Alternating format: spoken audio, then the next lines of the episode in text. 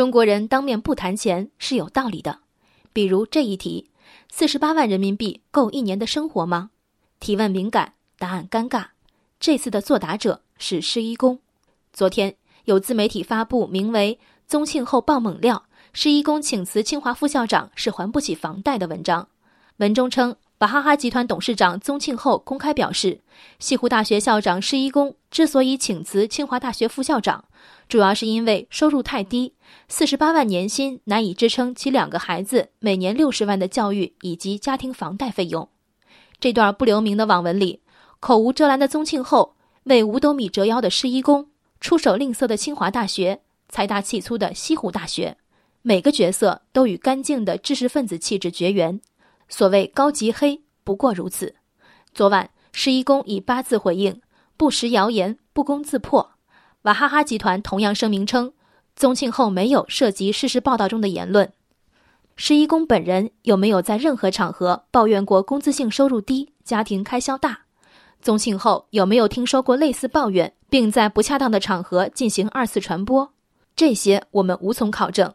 但这个段子，无论对于国家首批千人计划的代表人物施一公，还是数次问鼎内地首富的宗庆后，都带着“燕雀安知鸿鹄之志”的讽刺。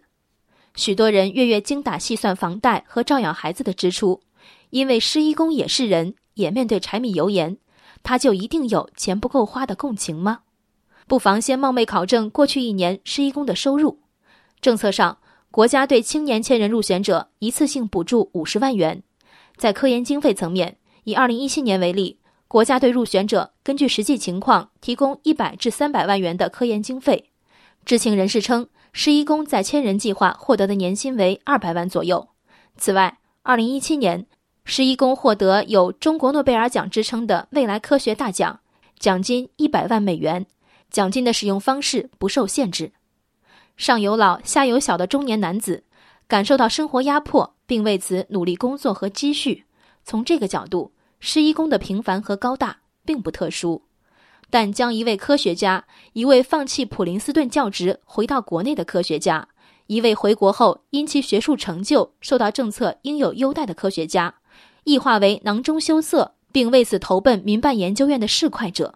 这是对施一公本人的侮辱，是对云集陈十一、潘建伟、饶毅、钱颖一等国际一流师资，以博士研究生培养起步的西湖大学办学初中的侮辱。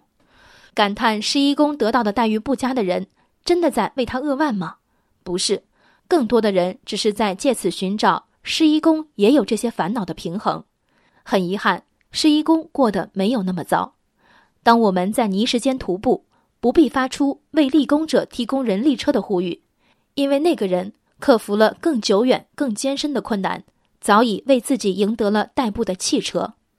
对知识分子的尊重，仅有条条框框的奖励和保障远远不够。我们更迫切需要的是常识的更新。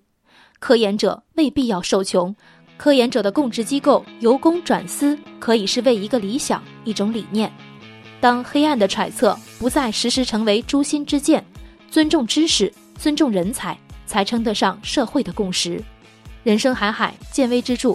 我是静文，往期静观音频，请下载中国广播 app 或搜索微信公众号“为我含情”。